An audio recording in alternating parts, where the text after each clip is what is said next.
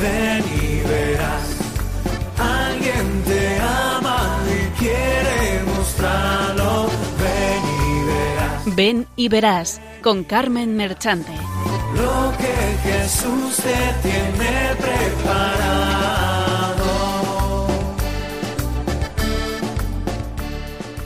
Benditos y alabados sean siempre los santísimos corazones de Jesús y de María.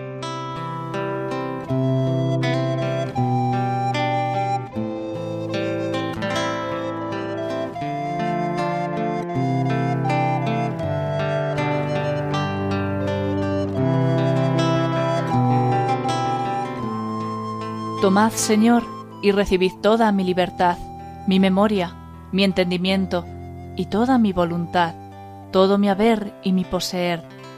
Vos me lo disteis, a vos, Señor, lo torno. Todo es vuestro. Disponed a toda vuestra voluntad. Dadme vuestro amor y gracia, que ésta me basta. San Ignacio de Loyola.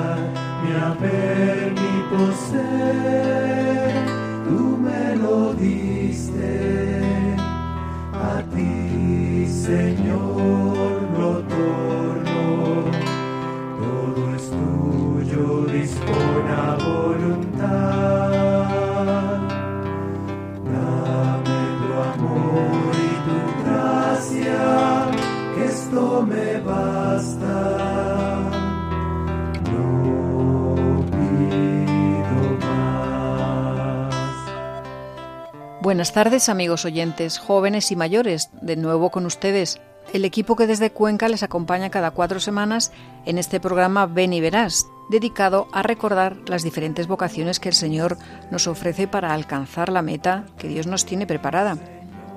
También nos propone el ejemplo de la vida de los santos que ya han logrado su objetivo y testimonios de personas que están en la lucha para alcanzar la santidad.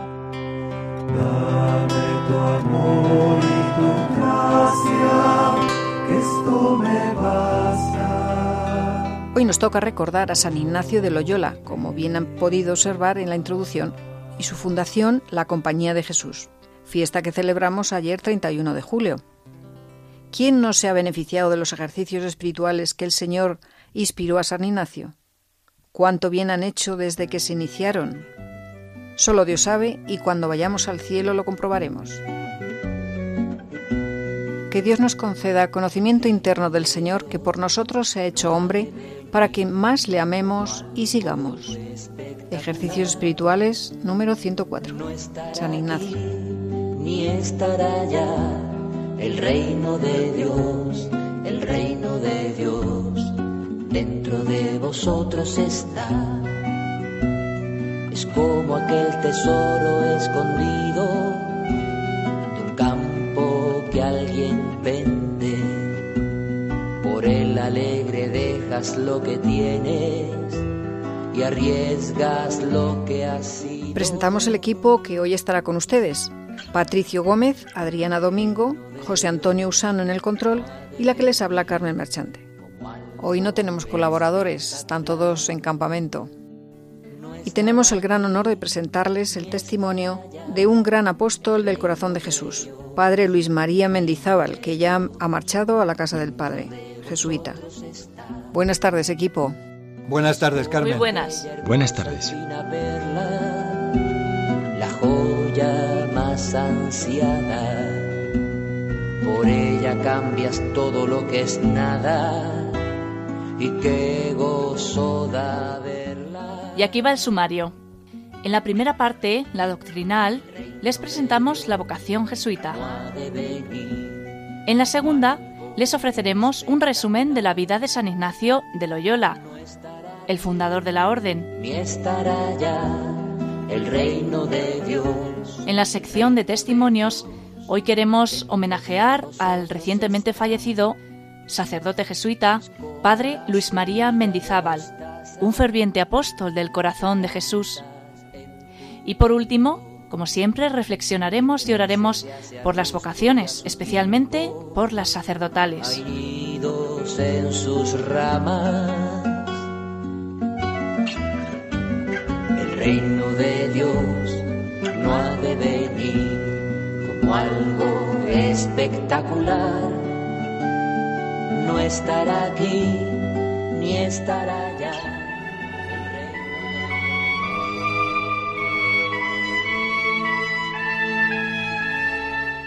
Doctrina.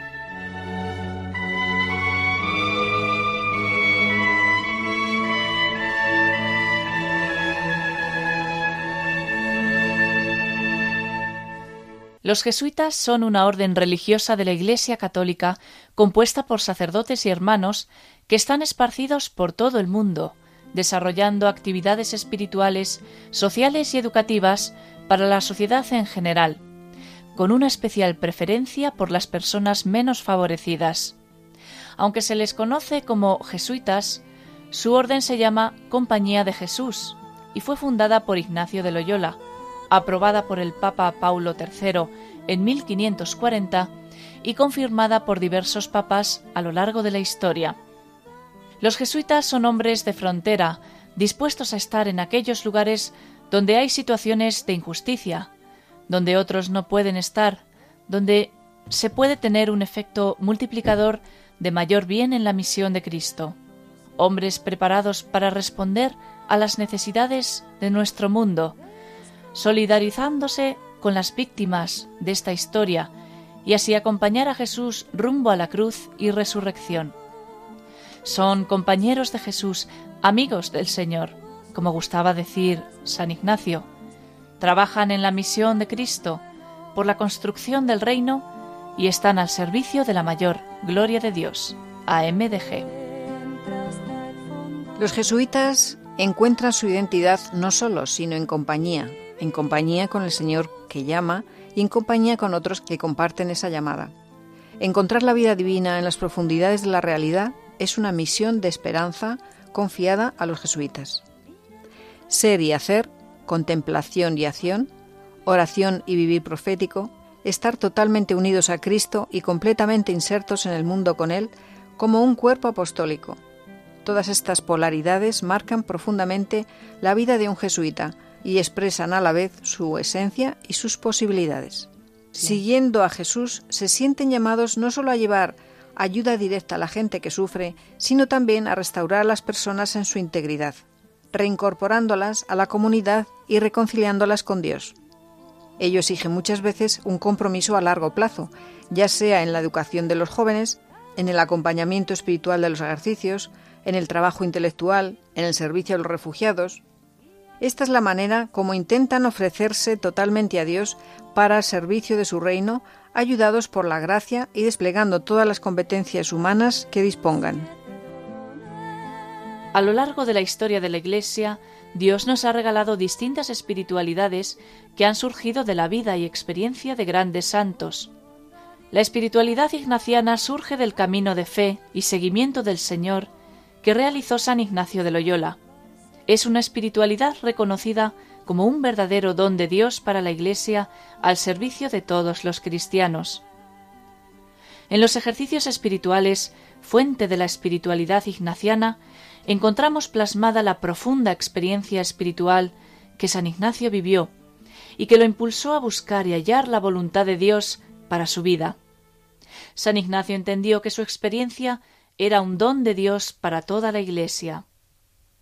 Los jesuitas y tantos otros que han hecho los ejercicios espirituales pueden decir y dar testimonio que Dios les ha hablado personalmente y que los impulsa a seguir a Cristo de una manera particular, siempre radical, siempre en iglesia y siempre en amor y servicio, único camino para la plenitud del ser humano. La espiritualidad ignaciana es un camino para la oración, para tomar decisiones, para acercarnos de un modo particular a Dios, para conocer, amar y seguir a Jesucristo. Es una espiritualidad práctica y optimista que responde a las necesidades de nuestra época. Ella nos enseña a reconocer a Dios presente en el mundo, trabajando activamente por el bien de todos, aun en los lugares más oscuros de la humanidad. Es una espiritualidad que nos hace sensibles al llamado del Padre, que nos invita a trabajar con Él y que nos involucra en la misión redentora de Cristo y vivificante del Espíritu. Nos ayuda a conocer los signos que nos permiten discernir la voluntad de Dios para nuestras vidas. Podemos aprender a reconocer cuáles son los deseos, pensamientos, planes, invitaciones que nos acercan a Dios y nos marcan un buen camino, y cuáles, por el contrario, son aquellos que nos alejan de Dios y opacan nuestra vida. Es una espiritualidad que nos invita a caminar humildemente para vivir en amistad con Dios. Nos lleva a descubrir nuestra propia libertad y nos impulsa a jugarnos por el amor. No se trata solamente de elegir lo que nos permita amar y servir a Dios y a los hermanos, sino aquello que más nos ayude a hacerlo.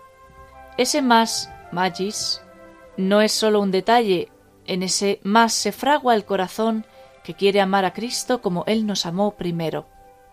Además de conocer los ejercicios espirituales, leer la vida de San Ignacio, te ayudará a entender cómo el santo fundador descubrió este camino de seguimiento de Jesús y cómo Dios lo condujo a lo largo de su vida. ¿Cómo sé que Dios me llama a ser jesuita? ¿Qué debo hacer para reconocer la llamada de Dios? Si te reconoces pecador, pero perdonado y amado por Dios, si te sabes pequeño en las manos de Dios y confías que si le ofreces a Él todo lo que eres y tienes, tus obras tendrán un alcance divino. Si sientes que Cristo y su Evangelio te mueven el corazón y quieres que tu vida se gaste en ellos, si deseas que todos conozcan a Cristo y descubran que la plenitud es vivir el proyecto del reino de Dios, si quieres hacer presente a Cristo con tu vida si amas junto a Cristo a su Iglesia que es santa y pecadora, y quieres que con tu entrega la Iglesia sea las manos, los pies, la voz de Cristo, si quieres unirte a un cuerpo apostólico que busca incesantemente ser servidor de la misión de Cristo, viviendo en pobreza, castidad y obediencia, si estás dispuesto a prepararte seriamente, reconociendo y acogiendo los, dones que Dios te ha regalado y buscando ponerlos al servicio de la misión de la Iglesia, si esto es lo que sientes, quieres y deseas, si a esta misión estás dispuesto, tienes mucho en común con los jesuitas. Conóceles. Quizás Dios te está invitando a formar parte de la compañía de Jesús. Toda vocación es un llamamiento interior. La vocación a la compañía de Jesús es un llamamiento personal de Dios a formar parte de esta institución para seguir a Jesucristo en la vida religiosa consagrada y comunitaria, como sacerdote o como hermano. Los jesuitas sacerdotes son hombres que, además de su vocación a la vida religiosa consagrada y comunitaria en la compañía de Jesús, también en virtud de una vocación específica, han optado por el servicio eclesial a Dios y a la humanidad, realizando como presbíteros las actividades propias del sacerdocio ministerial. Los jesuitas hermanos son hombres que, teniendo vocación a la vida religiosa en la compañía de Jesús, no se sienten llamados al sacerdocio ministerial. Son jesuitas que también asumen la misión de la compañía, contribuyendo a su realización mediante el servicio eclesial a Dios y a la humanidad en diferentes profesiones y tareas. La respuesta está en ti mismo. Es fundamental que el deseo más importante sea buscar y hallar la voluntad de Dios para tu vida. Por ello es necesario que vivas este proceso mano a mano con el Señor, dedicando tiempo a tu oración personal y alimentándote con la gracia de los sacramentos. A través de una experiencia de discernimiento, te ayudarán a ver con claridad los signos de un posible llamado. El acompañamiento personal con un jesuita, la experiencia de ejercicios espirituales ignacianos, el trabajo apostólico en alguna de, de, sus obras y una experiencia de vida comunitaria en algún momento de tu proceso serán instancias claves para descubrir si este es tu camino.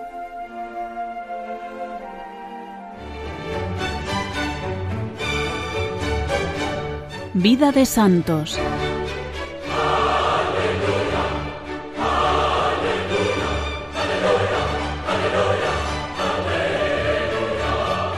Están sintonizando Radio María en el programa Ven y Verás. Y estamos tratando la vocación jesuita. Con ustedes un resumen de la vida del fundador San Ignacio de Loyola. Gracias por quedarse con nosotros.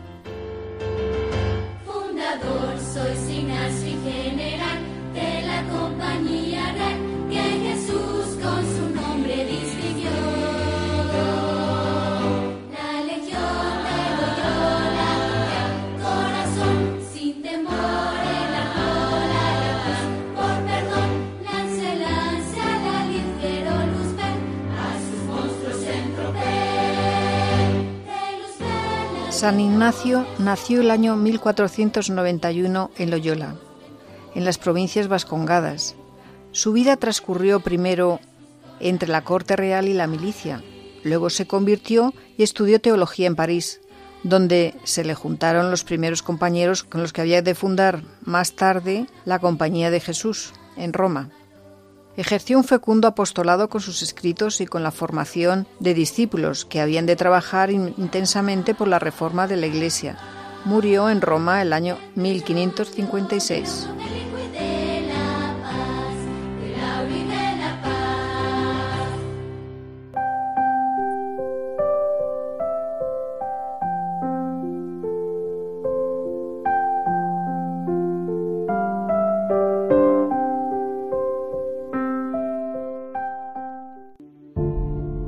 ¿Cuántos son? Doce mil hombres.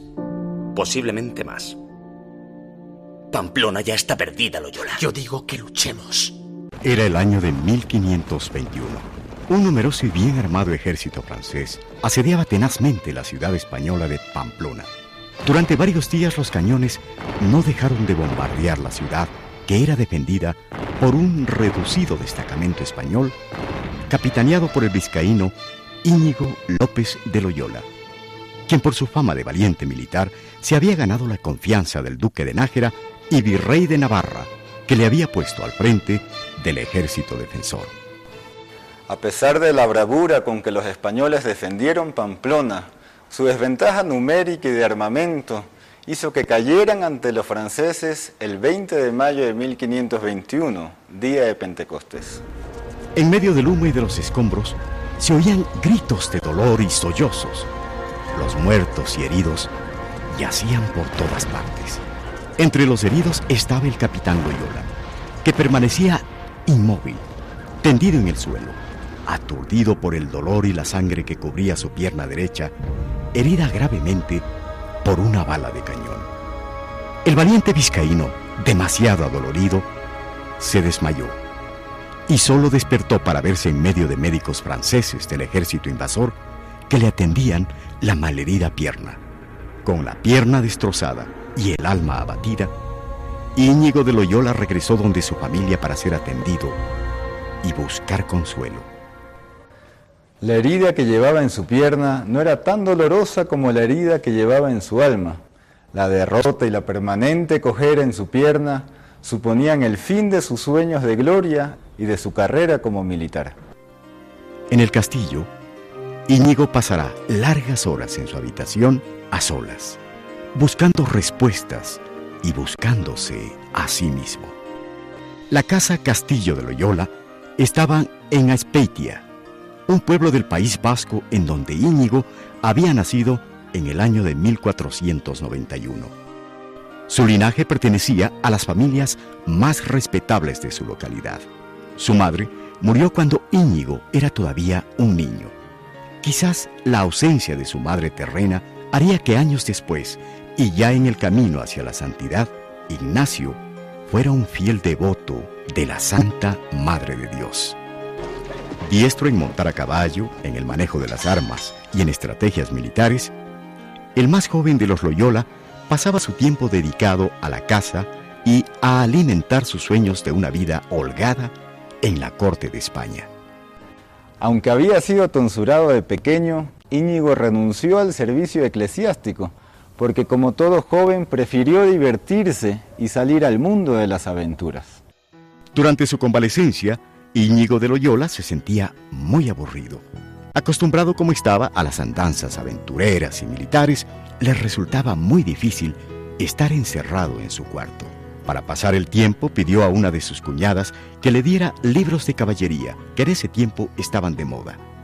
Íñigo quería seguir viviendo, aunque fuera solo a través de la lectura, las emociones de una vida aventurera, de romances y de impresas heroicas, como la de los caballeros andantes, que eran los protagonistas de esos libros.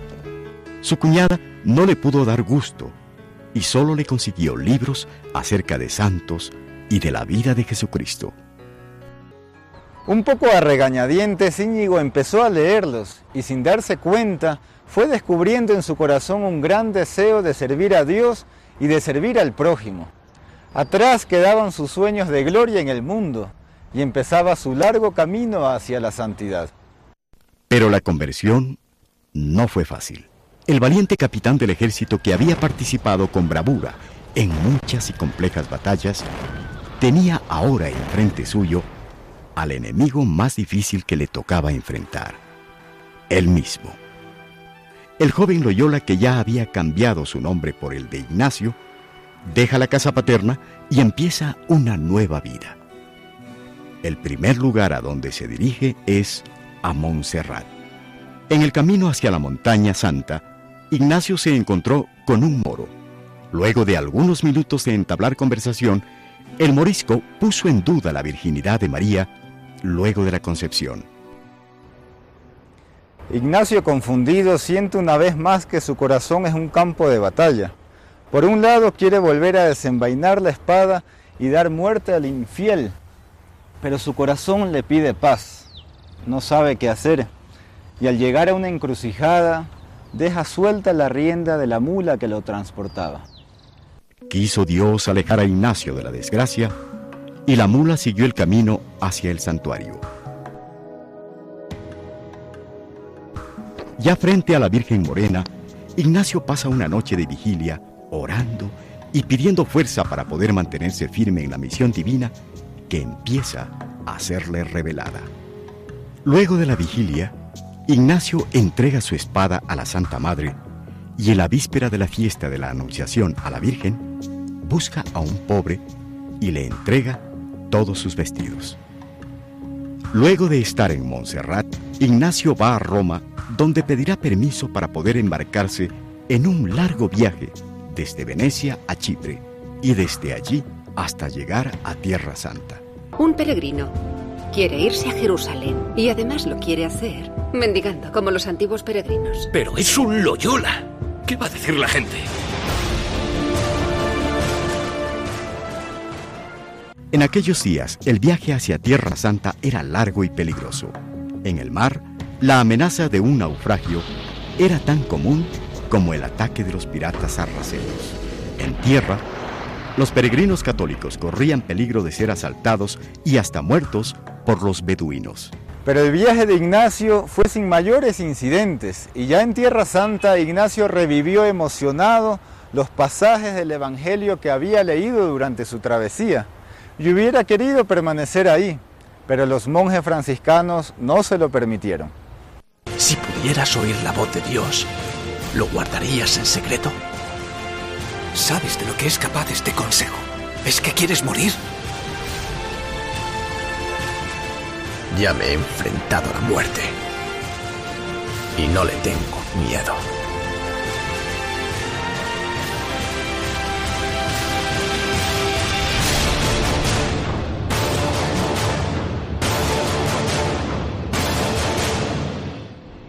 De regreso a Europa, Ignacio se da cuenta que para servir a Cristo necesitaba de la educación. Ignacio, que había sido hombre de armas, descubrió que para mejorar como persona y superarse debía estudiar y así tener la inteligencia lo suficientemente clara para entender los misterios de Dios y las necesidades de su prójimo. Con humildad empezó desde los estudios básicos de latín y gramática. Quien había sido un capitán del ejército, no tuvo vergüenza de estudiar junto con los niños las lecciones más elementales. Al contrario, era un ejemplo que a su edad se decidiera a estudiar y aprender. Luego de la formación básica, Ignacio siguió adelante. Estudió filosofía, teología y las artes. A todo lado que va, siempre le acompañan sus libros, incluso cuando viaja desde España hasta Francia para estudiar en la prestigiosa Universidad Parisina de la Sorbona, que ya en esa época era el centro cultural de Europa. Durante su tiempo de estudiante, Ignacio no olvidó que su misión también consistía en trabajar para el prójimo. Así, recogía limosnas para ayudar a los más pobres. Pero Ignacio necesitaba más ayuda para cumplir la misión encomendada por Dios, y así empieza a buscar entre sus compañeros a los más generosos y comprometidos que quieran participar de la obra divina.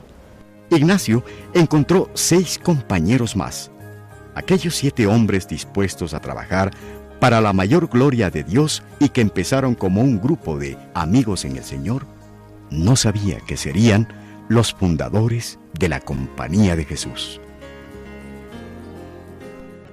Finalmente, decidieron ir a Roma para exponer al Papa su deseo de establecer una orden religiosa dedicada al trabajo apostólico. Las normas que requerían a la nueva orden fueron redactadas por Ignacio y se las conoce como las constituciones. Desde su establecimiento formal en 1540, la Compañía de Jesús ha seguido el ejemplo de San Ignacio de trabajar a favor de los más necesitados y de fomentar obras de caridad cristiana y de educación, porque como lo supo Ignacio de Loyola, todo el bien del mundo depende de la buena formación de la juventud. Una de las mayores preocupaciones de San Ignacio fue la propagación de la verdadera fe. Por eso desde sus inicios, los jesuitas cumplieron su misión evangelizadora en lugares tan remotos como China, Abisinia, Etiopía, México, Brasil, Japón o la India. Hombre de una vitalidad y energía propias, de quien se sabe llamado para cumplir una tarea divina, Ignacio nunca dejó de trabajar, incluso cuando ya sentía que su cuerpo comenzaba a morir. El viernes 31 de julio de 1556, Luego de una vida fructífera basada en el amor a Dios y en el servicio al prójimo, Ignacio de Loyola retornó al Creador. Cuando se supo que Ignacio había dejado este mundo, el comentario general de la gente fue, murió el santo, y esa santidad sería confirmada por la Iglesia en 1622, cuando el Papa Urbano VII inscribió el nombre de Ignacio de Loyola en el libro de los santos. Cuando se habla de santos, la gente tiende a pensar en seres sobrenaturales, dotados de cualidades ajenas al común de los mortales.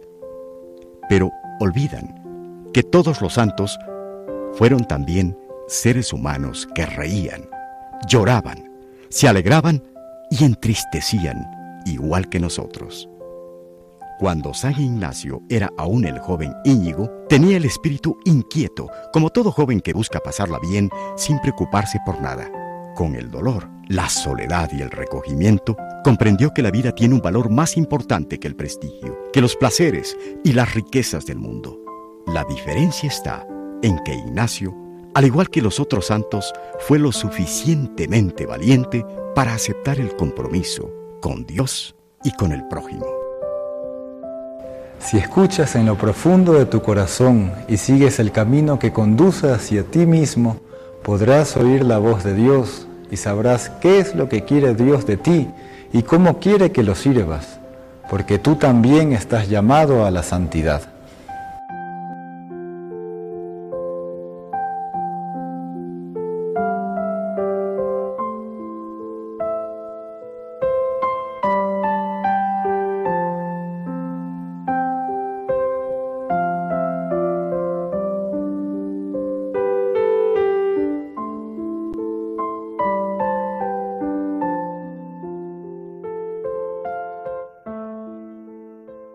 San Juan Pablo II dijo, Ignacio supo obedecer cuando, en pleno restablecimiento de sus heridas, la voz de Dios resonó con fuerza en su corazón. Fue sensible a la inspiración del Espíritu Santo. Reflexiones claves del diario espiritual de San Ignacio de Loyola. Dios me ama más que yo a mí mismo. Siguiéndoos Jesús, no me puedo perder. Dios proveerá lo que le parezca mejor. Señor, soy un niño, ¿a dónde me lleváis? Jesús por nada del mundo te dejaría. ¿Qué queréis, Señor, de mí? Señor, sostenedme con vuestra gracia. No merezco, Señor, cuanto recibo. Dadme, Señor, vuestro amor y gracia, y éstas me bastan. Jesús, sé mi guía, condúceme. San Ignacio es el gran maestro de discernimiento espiritual. El plan de Dios consiste en hacernos partícipes en la tierra por medio de la fe y la gracia y por toda la eternidad de la vida de la Trinidad que es amor. Los ejercicios espirituales son el instrumento del que se ha servido el Señor para comunicar su espíritu a innumerables personas y llevarlas a la santidad. Comienza reflexionando sobre el principio y fundamento de todas las cosas. Nos enseña la verdad fundamental en la que debemos edificar nuestra vida. El principio y fundamento de nuestra vida es este. Hemos sido creados para alabar y servir a Dios, y mediante esto salvar nuestra alma. Conociendo este principio y ordenado toda nuestra vida en él, podremos construir sobre roca para que las tormentas no destruyan nuestra casa.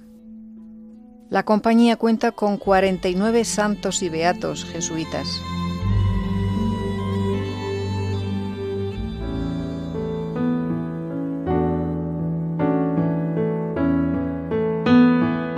Testimonios vivos.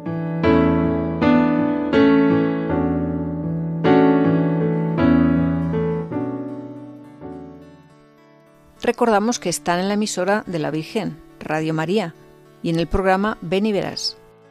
Hoy aprovechamos para ofrecerle como homenaje al Padre Luis María Mendizábal, jesuita, ya marchado a la casa del Padre, su testimonio como gran apóstol del corazón de Jesús.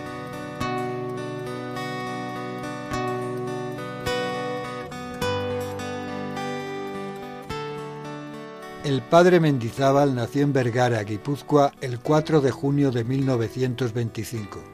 Ingresó en la Compañía de Jesús en Loyola, Guipúzcoa, el 28 de agosto de 1940. Fue ordenado sacerdote el 25 de julio de 1952 e hizo los últimos votos el 15 de agosto de 1958. El padre Luis Mendizábal ha sido uno de los nombres propios de mayor relieve en la renovación y profundización de la espiritualidad del corazón de Jesús desde hace largo tiempo, y muy especialmente en la segunda mitad del siglo XX. La profundidad y sencillez de lo que enseña y contagia queda patente en sus publicaciones. Fue fundador de la Fraternidad Apostólica en el Corazón de Cristo Sacerdote. Algunos de sus escritos más importantes son Dirección Espiritual, Teoría y Práctica, Redentor del hombre, meditaciones de ejercicios espirituales. Con María, meditaciones de ejercicios espirituales. Entrañas de misericordia, meditaciones de ejercicios espirituales. Los misterios de la vida de Cristo. Misterio del dolor, meditaciones de ejercicios espirituales. Como el corazón del buen pastor, meditaciones de ejercicios espirituales. Y en el corazón de Cristo. El padre Luis María Mendizábal Ostolaza, siervo jesuita, fallecía a los 92 años en Alcalá de Henares el pasado 18 de enero. Sus años de pertenencia a la Compañía de Jesús ascienden a 77. Permaneció en la residencia de padres jesuitas de la ciudad de Toledo durante 17 años, desde 1994 a 2011, durante los que ejerció una influencia espiritual en muchos sacerdotes, religiosas y seminaristas. Don Pelayo Rodríguez, conciliario diocesano del apostolado de la oración, responde a una serie de preguntas acerca de la vida y labor del padre Mendizábal, a quien muchos consideran un apóstol del corazón de Cristo y un maestro de teología espiritual.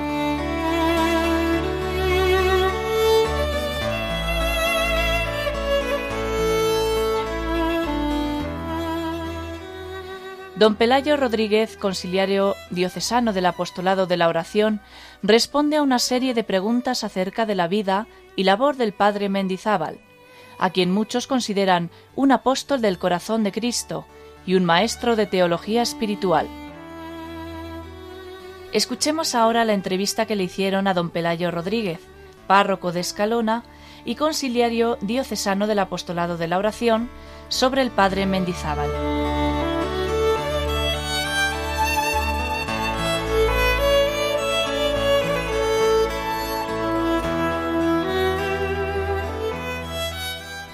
¿Cómo resume la labor pastoral y sacerdotal del padre Mendizábal en la archidiócesis?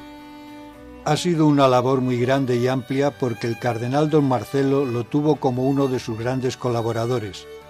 Prueba de ello fue su intervención en las semanas de teología espiritual promovidas por el Centro de Estudios Teológicos, preparándolas e impartiendo la parte espiritual. En el Seminario Mayor dio muchas tandas de ejercicios espirituales juntamente con la experiencia de los ejercicios espirituales de mes que formó de una manera muy especial a muchos sacerdotes. Por otro lado, también ayudó muchísimo su enseñanza y vivencia de la centralidad del misterio del corazón de Cristo y la llamada que tenemos todos los cristianos a colaborar con Él por medio del ofrecimiento de nuestra vida, que es precisamente la finalidad principal del apostolado de la oración. Durante sus años de residencia en Toledo, se encargaba de dar los retiros espirituales a los sacerdotes de la Vicaría de Toledo. Hablaba con muchos sacerdotes. ¿Fue grande la influencia del padre Mendizábal en los sacerdotes y religiosas de la archidiócesis?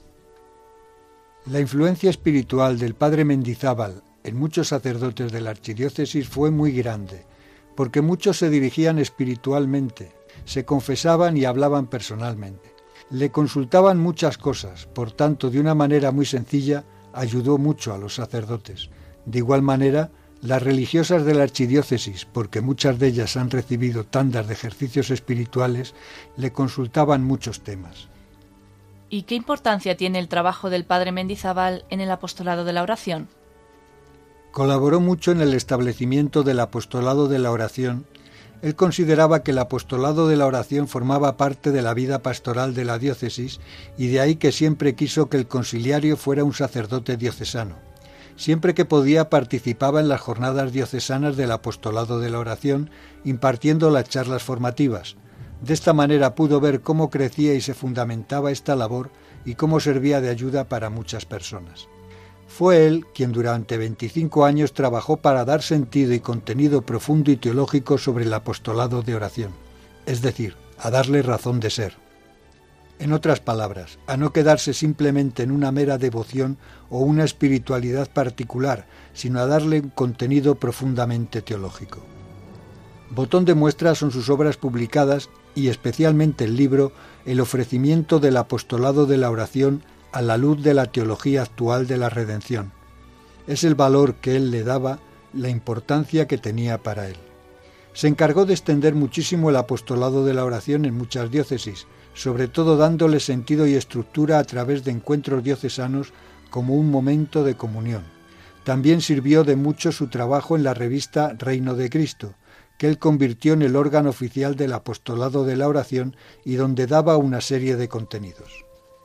Por último, ¿se puede considerar al padre Mendizábal un apóstol contemporáneo del corazón de Cristo? Sin lugar a dudas. Podríamos decir que el padre Mendizábal, a través de sus tandas de ejercicios espirituales, introducía siempre la devoción al corazón de Jesús. De esta labor ingente y del modo de vivir esta espiritualidad surgiría el movimiento de jóvenes por el reino de Cristo, y que se extendería también a familias y adultos. En la actualidad este movimiento sigue reuniendo a muchas personas, podríamos decir que animadas por el espíritu del padre Mendizábal. Y es noticia, a los 92 años de edad fallece el padre Mendizábal, siervo jesuita, apóstol de la espiritualidad del corazón de Jesús. El padre Luis María Mendizábal Ostolaza ha fallecido en Alcalá de Henares, Madrid, hacia las 23.30 horas del día de ayer, 18 de enero de 2018, con 92 años de edad, 77 en la compañía de Jesús y 65 de sacerdote. Corazón de Jesús, manantial de amor, Dios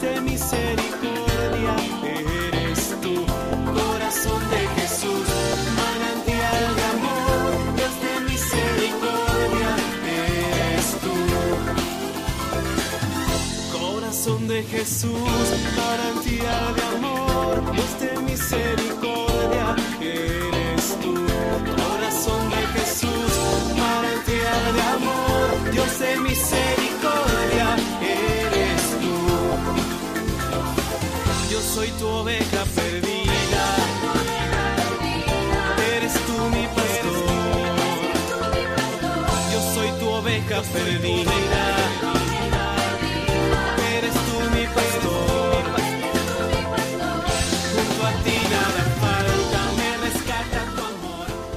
Escuchemos ahora un trocito de una conferencia del padre Mendizábal sobre el, el corazón sacerdotal de Jesús.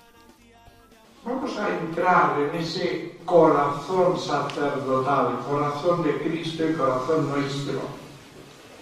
El concilio buscó una fórmula para expresar el centro de unidad de la vida y ministerio del presbítero. Y ese centro no lo puso en la oración personal del sacerdote, cuya importancia el concilio reconoce insiste en ella como animadora del espíritu sacerdotal, pero señaló como centro la caridad pastoral, la caridad pastoral. Con este nombre se quiere significar no simplemente la acción caritativa hacia los otros, caridad pastoral, sino el corazón de buen pastor. Ese es el centro. Corazón de pastor. Corazón de buen pastor. Late en toda actividad mediadora del sacerdote y en el centro de su misma vida personal, porque es una realidad central.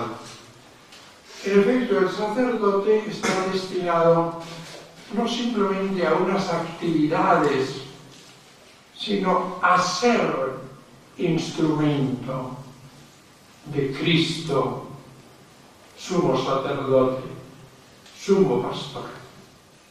Su persona misma del sacerdote es asumida de entre los hombres para un oficio sagrado de mediador sacerdote y víctima, que repetíamos, señor García Higuera, sacerdos et hostia, sacerdote y víctima, entre Dios y los hombres, medianero, mediador, Cristo, en unión y participación de ese Cristo, mediador, sacerdote y víctima de esa asunción de la persona del sacerdote, de él, con el carácter sacerdotal, hay un conjunto de disposiciones espirituales germinales. Creo que lo importante es no solo se le confía una actividad que realizar, no, sino se le pide un corazón sacerdotal participación del corazón del único mediador, Jesucristo. Sacerdote tan grande y tan pequeño, por anunciar el reino, dejó su casa atrás. Sacerdote, la vida pone en juego, pastor es para el pueblo un guía a la verdad.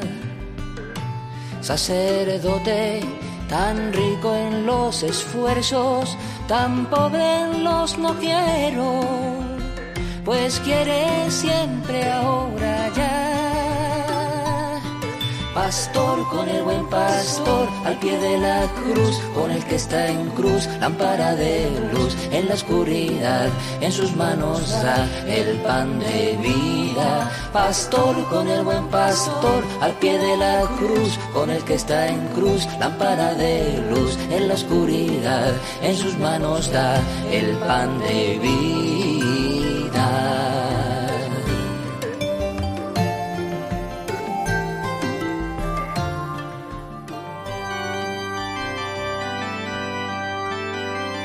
Reflexión y oración.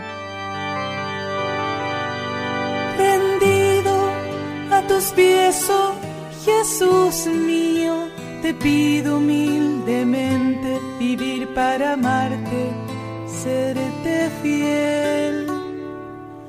Mira que soy pobre, oh buen Jesús, soy débil y necesito apoyarme en ti para no caer. A las puertas de tu corazón vengo, vengo, llamo, llamo y espero, oh Señor, y del mío te hago decidida entrega.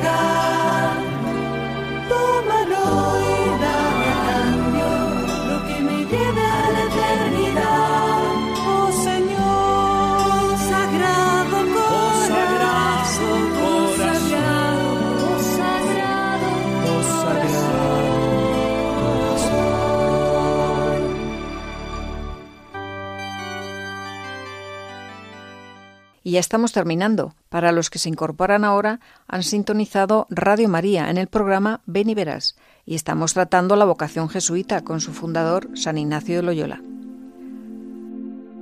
Les invitamos para que se unan con nosotros en la oración pidiendo por las vocaciones, por intercesión de San Ignacio, especialmente las sacerdotales.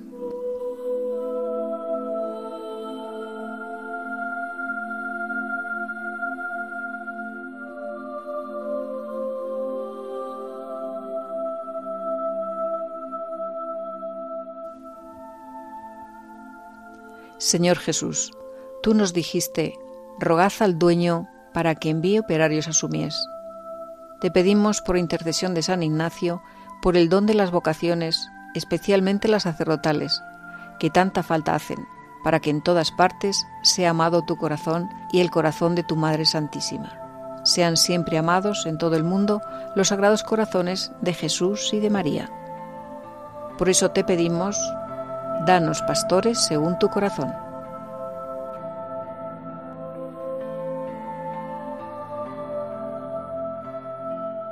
Por el Papa Francisco, por nuestros obispos y por toda la Iglesia, para que no falten sacerdotes que celebren la Eucaristía, fuente de vida cristiana. Señor, por tu bondad,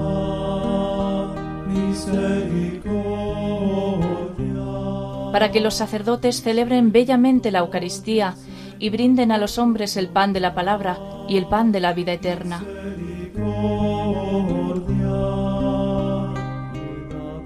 Para que los sacerdotes sean ministros de la misericordia divina y del perdón.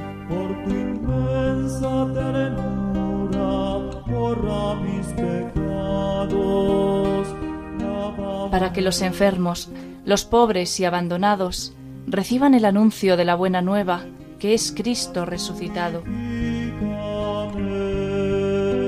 Misericordia, Señor, por tu bondad. Para que los sacerdotes vivan su sacerdocio con ilusión y así atraigan a los niños y a los jóvenes a una posible vocación.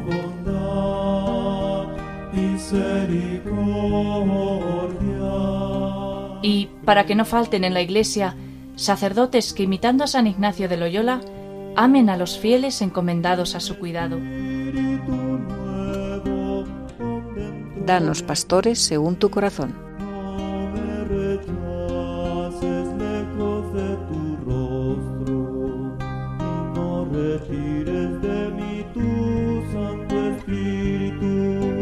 Misericordia, Señor, por tu bondad. Misericordia.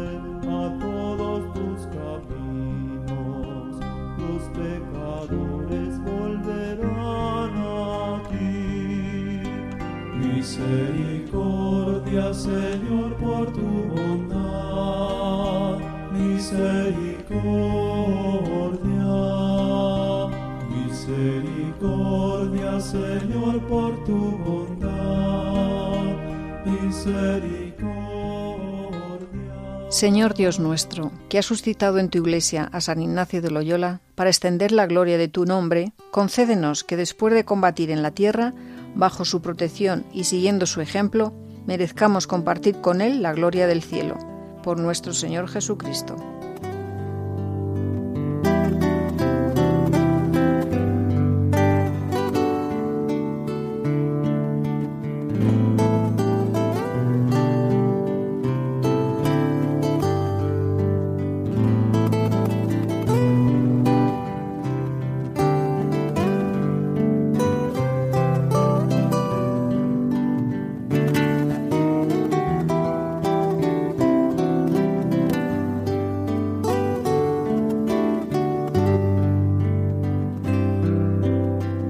Ya nos tenemos que despedir. Se ha pasado el tiempo volando. Solo desearles que sigan disfrutando del hermoso verano y aprovechen para estar más cerca de Jesús y de María. Pero antes de despedirnos, Adriana les tiene que recordar algo. Les recordamos que pueden ponerse en contacto con nosotros mediante el correo electrónico beniveras3 arroba radiomaria.es beniveras3 con número arroba radiomaria.es y también pueden escuchar de nuevo este programa y los anteriores y descargarlos entrando en la página web www.radiomaria.es y accediendo a la sección de podcast. Muchas gracias por estar ahí, en la radio de nuestra madre, y nos despedimos hasta el día 29 de agosto. Sí, no me he equivocado. Este mes es el único en el año que tenemos dos programas. Hasta ese día, si Dios quiere, que estaremos de nuevo con ustedes y que los sagrados corazones de Jesús y María les guarden siempre.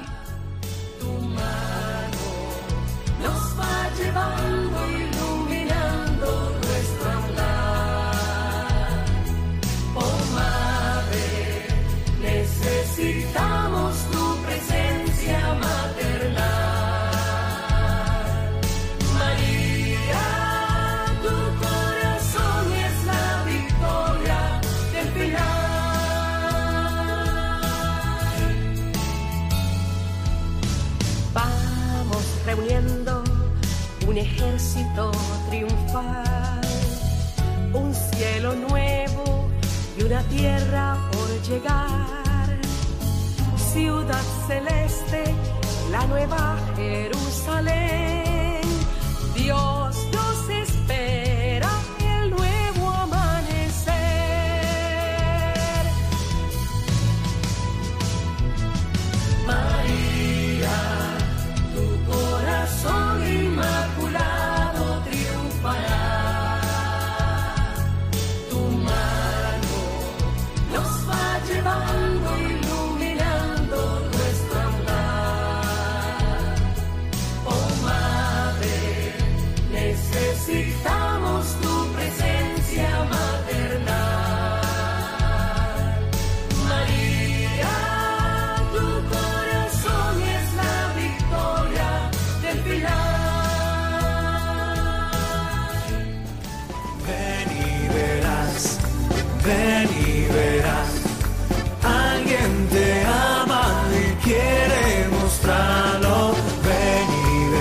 Ven y verás con Carmen Merchante.